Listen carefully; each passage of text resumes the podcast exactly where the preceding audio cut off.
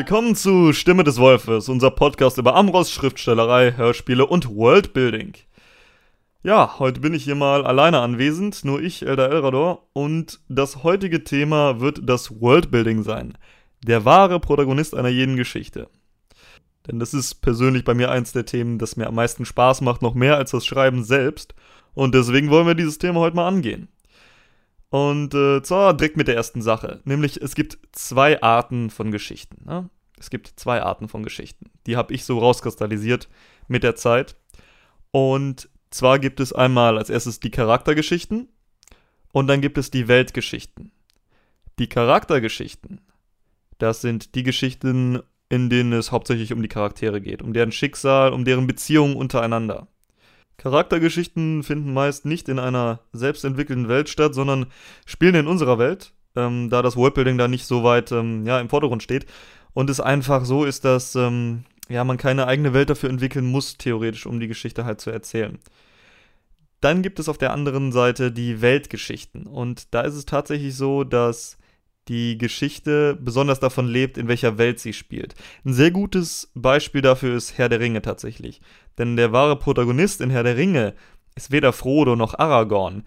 Der wahre Protagonist in Herr der Ringe ist Mittelerde. Die ganze Welt, ihre Völker, ihre, ihre Landschaften, ihre, ihre Gebiete, ihre ganze Kultur.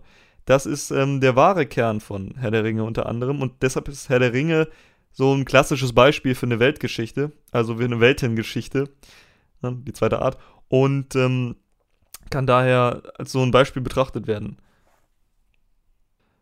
Die Frage muss man sich immer stellen, es ist ganz einfach eigentlich zu beantworten, ob es eine Weltgeschichte oder eine Charaktergeschichte ist, nämlich als erstes, ist die Welt nur da, um, damit eine Geschichte in ihr spielen kann? Oder existiert die Geschichte, um die Welt zum Leben zu erwecken? So kann man das einteilen, so kann man sehr, sehr schnell erkennen, ob äh, es sich um eine Weltgeschichte oder um eine Charaktergeschichte handelt. Zum Beispiel eine Charaktergeschichte, eine typische Charaktergeschichte wäre meines Erachtens, Flut der Karibik ist halt am meisten auf die Charaktere spezialisiert und darauf fokussiert. Und die Welt steht jetzt nicht so im Vordergrund. Das Worldbuilding in Flut der Karibik ist tatsächlich auch nicht so ausführlich, wie es bei anderen halt der Fall ist. Es gibt relativ wenig Hintergrundgeschichten, die erzählt werden.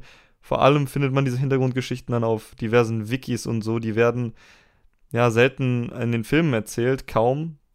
Und ähm, es, ich denke, es gibt auch keine Romane von Flut der oder so. Und Ringe ist halt ein krasses Gegenbeispiel. Da ist wirklich, ähm, da ist die Welt. Da ist der, die Welt der Protagonist und die Welt ist ähm, halt da und die Charaktere existieren, um halt diese Welt zum Leben zu erwecken. Das sind zwei dieser typischen Geschichten. Und wir wollen uns heute auf die Weltgeschichte konzentrieren. Tatsächlich auf die Weltengeschichte. Das heißt, da, wo das Worldbuilding im Vordergrund steht, die Welt im Vordergrund steht und die Charaktere und Geschichten dazu existieren, um diese Welt zum Leben zu erwecken. Als erstes ist natürlich wichtig, dass diese Welt, die da existiert, eine innere Schlüssigkeit besitzt.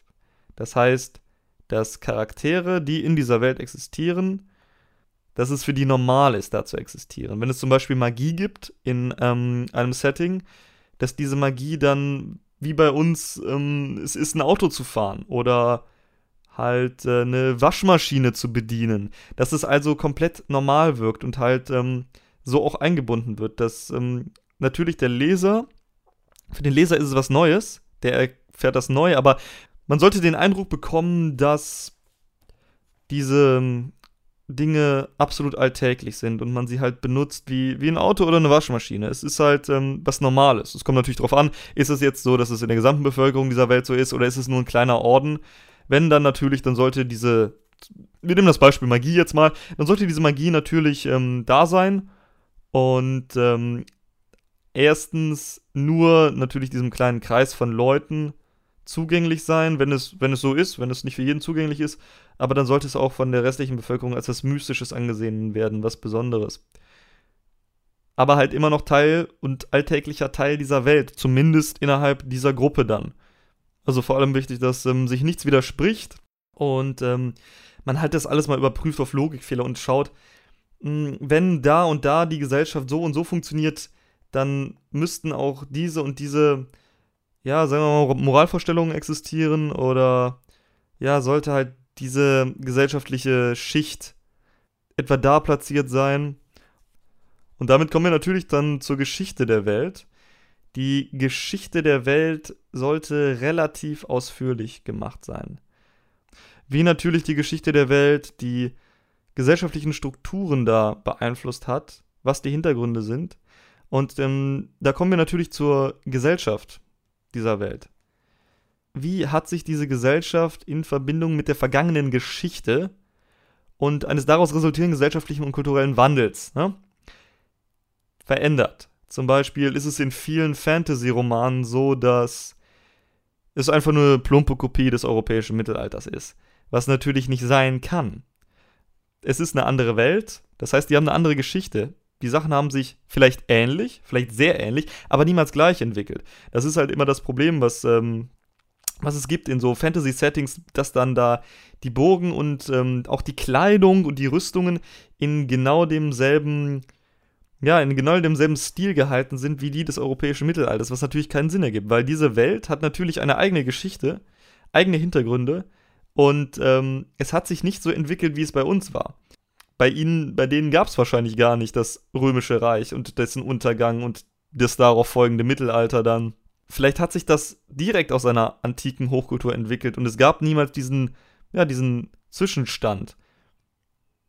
Das heißt, der nächste Punkt wäre dann halt, inwiefern würde aus der Geschichte, die diese Welt hat, beziehungsweise die diese Gesellschaft hat, eine Kultur entstehen, kulturelle Normen, Moral, ähm, sozialökonomische Zustände. Wie funktioniert das alles und wie resultiert das aus der Geschichte der Welt, aus der vergangenen Geschichte? Das ist natürlich jetzt ähm, sehr, sehr tief reingegriffen und das ist auch natürlich, äh, verstehe ich, was, was nicht jeder Autor gerne ja, machen möchte. Vielleicht interessiert es ihn auch gar nicht. Vielleicht, ähm, ja, vielleicht will er einfach nur eine Welt haben, zack, und jetzt will er da seine Geschichte drin schreiben. Aber es ist nun mal so, dass wenn man sich dann eine Welt im genaueren anschaut, dass sie dann, ja, doch besser ernst zu nehmen ist, wenn man sich um solche Dinge halt gekümmert hat.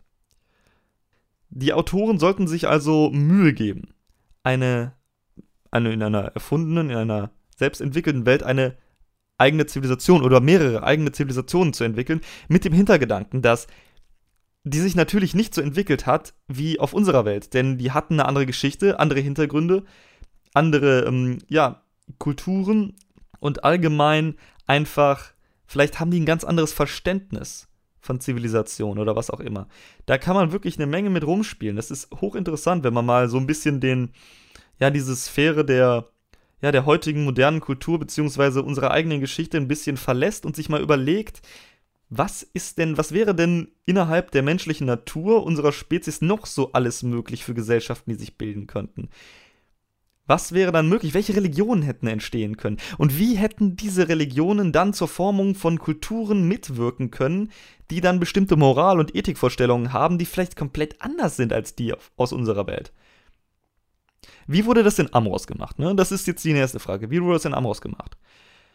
Also, die Geschichte Erias ist ja so, dass von unserem Planeten aus dem damaligen Europa ähm, gab es da einen Götterkrieg. Auf unserer Welt tatsächlich. Äh, ursprünglich kommt also das Amros-Universum von unserer Welt. Und eine Gruppe von Menschen wurde dann während dieses Krieges von ja, von sehr mächtigen Wesen, man könnte sie Götter nennen, das ist wahrscheinlich die beste Bezeichnung, auf eine andere Welt, gebracht, um sie halt vor den schädlichen Einflüssen dieser dunklen Götter auf unserer Welt zu schützen. Das ist 9000 Jahre her. Das bedeutet also, die irische Kultur, die Kultur des Sternenreiches, entspringt aus einer ursprünglichen, ganz, ganz alten Form von indoeuropäischen Kulturen. Und dementsprechend haben sie sich auch entwickelt. Sie haben ihre eigene Entwicklung, ihre eigenen Vorstellungen, wie eine Zivilisation und eine Gesellschaft aussehen sollte. Und haben natürlich deswegen nicht die moralischen Bewertungen und die Bewertungen von anderen Kulturen, die wir jetzt hier auf Midgard, unserer Welt, in unserer westlichen Zivilisation hätten. Erias Geschichte ist vor allem dadurch geprägt, dass das Sternenreich, das ihr Reich, dass ihr Volk stets in einer, ja, in einer Position zur, zu diesem Planeten und später dann natürlich auf interstellarer Ebene immer war wir, gegen den Rest von allen. Das ist ähm, ganz tief verwurzelt in der Geschichte des Sternenreiches, ein, ja, ein ganz tief verwurzeltes Mindset dieses gesamten Volkes, das natürlich zu bestimmten gesellschaftlichen Entwicklungen geführt hat und zu ähm, einer ganz besonderen Philosophie, die auch dieses Sternenreich besitzt. Stichwort Irinismus. Das Sternenreich bzw. das äh, Königreich des Vereinigten Nordens, die irischen Königreiche ursprünglich auf Jorgrad, waren also Königreiche, die immer äh, unter der Bedrohung standen, von feindlichen Mächten angegriffen zu werden. Und dementsprechend hat sich auch deren Philosophie und Kultur entwickelt. Es ist eine Kriegerkultur. Es ist eine Kriegerkultur, die darauf sehr erpicht ist, sich selbst zu verteidigen, stets zu jedem Moment. Daher ist es in Iria so, dass vor allem Soldaten, Militär hat den höchsten gesellschaftlichen Rang, wo es bei uns ähm, jetzt irgendwas anderes wäre. Im Mittelalter waren das zum Beispiel die Kirche, die Priester, das war sozusagen die höchste gesellschaftliche Schicht, neben den Königen natürlich, aber die standen ja, das waren ja die Weltlichen, die, der Papst und so stand ja da nochmal drüber. Und in Iria ist es halt so, dass da durch halt die Geschichte, die sie haben, durch ihre Vergangenheit, und ähm, durch die Umstände, unter denen sich ihre Kultur entwickelt hat, natürlich die Krieger, das Militär, die Soldaten, die höchste ähm, gesellschaftliche Stellung tatsächlich besitzen und demnach auch so in der Art deren Gesellschaft organisiert ist. Da gab es natürlich immer wieder Wandel über die Jahrtausende hinweg und Eria hat sehr, sehr viele Zeitalter durchgemacht, wo es auch sicherlich anders war und wo die Umstände sich geändert hatten, entsprechend ja, von Kriegen, von Krisen oder von anderen, ja, geistigen Umstürzen und Denkanstößen, aber schlussendlich haben sie durch ihre Geschichte immer wieder auf diesen einen gemeinsamen Nenner, nämlich ähm, ihre Kriegerkultur zurückgefunden. Und das ist halt eine Sache, die Autoren bedenken sollten. Die geschichtliche und kulturelle Entwicklung. Die Kultur, wie sie ist sich darüber Gedanken zu machen. Warum existieren da besondere gesellschaftliche Normen und ähm, Moralfeststellungen? Wie kommt das aus der Geschichte heraus? Inwiefern haben geschichtliche Ereignisse das beeinflusst? Und wie sieht diese Kultur jetzt aus? Durch ihre Geschichte. Was wäre passiert? Was ist passiert? Durch diese Vergangenheit. Und halt nicht einfach nur ein europäisches Mittelalter zum Beispiel zu kopieren oder wenn wir jetzt in Science Fiction reingehen, in Space Opera, was jetzt halt ähm, nicht ne, in unserem Sonnensystem spielt, das meiste Science Fiction ist ja tatsächlich, ja, die Menschheit ist irgendwie, wir haben das Jahr 2500 und die Menschheit ist irgendwie jetzt in den Weltraum aufgebrochen. Das ist ja, das ist ja so das gängige Science-Fiction-Narrativ, so wie es im Fantasy halt das, ähm, ja, das ist halt das Königreich und ähm, der Bauernjunge, der eigentlich der Auserwählte ist, laut Prophezeiung, dessen Dorf wird dann niedergebrannt und ähm, alle abgeschlachtet. Und dann kommt der weise Mentor und weist ihn ein, du bist der Auserwählte, wir müssen jetzt gemeinsam die Welt retten, du bist der Einzige, der den bösen König besiegen kann. Und ähm, solche Sachen haben wir natürlich in Star Wars. Wir haben, wir haben zum Beispiel Aragorn. Aragorn ist ja. Aragorn ist ja grundsätzlich ähm, Star Wars mit Drachen, wenn man das so sagen kann. Dann natürlich noch mit sehr viel Tolkien-Einflüssen, aber das könnte man grundsätzlich sagen. Aragorn ist Star Wars mit Drachen und Tolkien-Einflüssen sehr starken. Star Wars in Fantasy, in High Fantasy Segmenten. Und dann als nächstes natürlich, was ist die sozioökonomische Entwicklung gewesen durch die Geschichte der Welt? Inwiefern gibt es da Klassen und Stände? Wie hat sich das entwickelt? Wie stehen die Menschen zueinander? Wie funktioniert da das Finanzsystem? Wie ähm, sieht die Anführerschaft dieses Staates aus? Wie ist die organisiert? Wie sehen Staatsstrukturen aus? Wie haben sich diese Staatsstrukturen entwickelt? Wie? Gut, bei uns war es so, die Könige wurden in mehr oder weniger, ja, ähm, Revolutionen abgelöst, sage ich mal in Anführungszeichen, oder etwaig anders irgendwie entmachtet. Aber vielleicht ist das in dieser Welt gar nicht geschehen. Vielleicht hat sich dieses Königssystem in ein anderes, fortgeschritteneres, komplexeres System entwickelt, das immer noch aus dem alten Königssystem entspringt, aber halt nicht komplett umgekrempelt wurde über die Zeit. Also es gibt da tausend Möglichkeiten, da muss man wirklich mal seinen Geist schweifen lassen und sagen, was, was, was könnte, was könnten für menschliche Gesellschaften entstehen? Was ist möglich? Wie, inwiefern, inwiefern ist es möglich, solche Gesellschaften zu errichten? Es geht auch anders als hier. Es geht immer anders als hier. Es ist, ähm, es ist eine hochinteressante Frage, an die sich hier mein Autor setzen sollte. Wie gesagt, das ist halt nur bei Weltengeschichten so, wenn man natürlich mehr Lust hat und sagt, ja gut, Welt ist jetzt ganz interessant, mache ich ein bisschen was, aber vor allem will ich mich auf die Charaktere und die Handlung konzentrieren, dann äh, ist das auch gut. Das ist dann halt eine andere Art von Geschichte und halt keine Weltengeschichte. Aber wer halt Bock hat auf so ein krasses Worldbuilding, der sollte sich da echt mal Gedanken machen, weil es, es macht eine Menge Spaß. Es ist großartig, wirklich das Ganze zu machen. Und so eine Welt zu bauen ist einfach, wie gesagt, für mich persönlich ist es eine größere Freude als das Schreiben selbst. Und dann haben wir natürlich weitere Komponenten, die vielleicht auf unserer Welt gar nicht vorkommen. Ich hatte hier eben Magie schon mal erwähnt.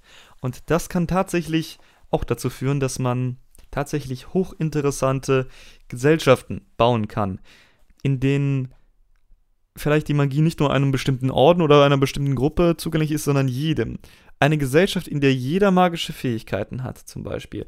Das ist jetzt nur ein Beispiel, es könnte noch tausend andere Dinge geben psionische Kräfte, andere Umstände der Welt. Vielleicht ist diese Welt ganz anders strukturiert. Vielleicht gibt es, ähm, keine Ahnung, fliegende Inseln durch irgendwelche physikalischen Phänomene. Und das sind dann natürlich Sachen, die man noch weiter erkunden kann. In einer Welt, in der jeder magische Fähigkeiten besitzt, wie beeinflusst das das Leben? Wie beeinflusst das die Gesellschaft? Wie beeinflusst das, wie hat das in der Vergangenheit die Geschichte beeinflusst und durch die Geschichte dann natürlich die heutige Gesellschaftsstruktur? Das heißt, man sollte vor allem auch einberechnen in einer Welt, in der man jetzt Magie hat. Wie ist diese Magie?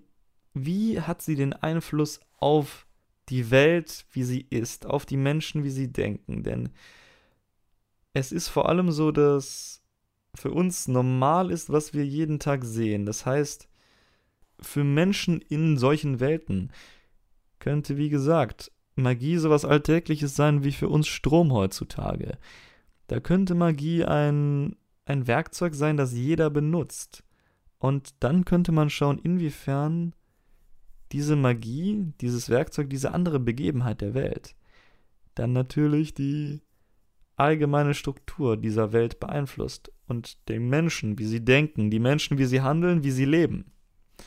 Das sind vor allem auch Sachen, die man berücksichtigen sollte. So. Wir kommen hier mal zum Ende der ganzen Geschichte.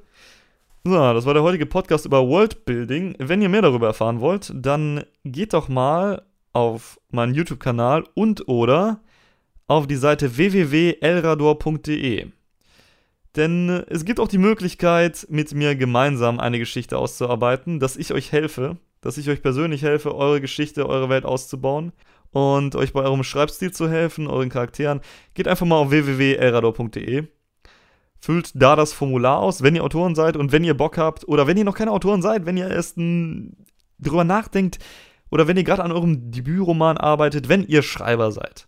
Vollkommen egal, wie viel ihr bereits jetzt veröffentlicht habt und wie viel ihr bereits erreicht habt. Geht einfach mal auf die Seite, füllt das Formular da aus und dann hören wir uns vielleicht. Ansonsten würde ich sagen, gönnt euch ein paar Elrador Hörspiele auf unserem YouTube-Kanal oder und oder kommt auf unseren Discord-Server. Da könnt ihr dann mit uns gemeinsam, mit den Sprechern, mit den Autoren einfach mal ein bisschen rumschreiben, einfach mal ein bisschen quatschen vielleicht auch. Und wer weiß, vielleicht befindet sich unter euch auch das ein oder andere Stimmtalent. Also, ich hoffe, wir hören uns vielleicht bald auf dem Server und oder in einem gemeinsamen Gespräch, wenn ihr Autoren seid. Und ich würde sagen, Lord Elrador verabschiedet sich für heute. Gehabt euch wohl.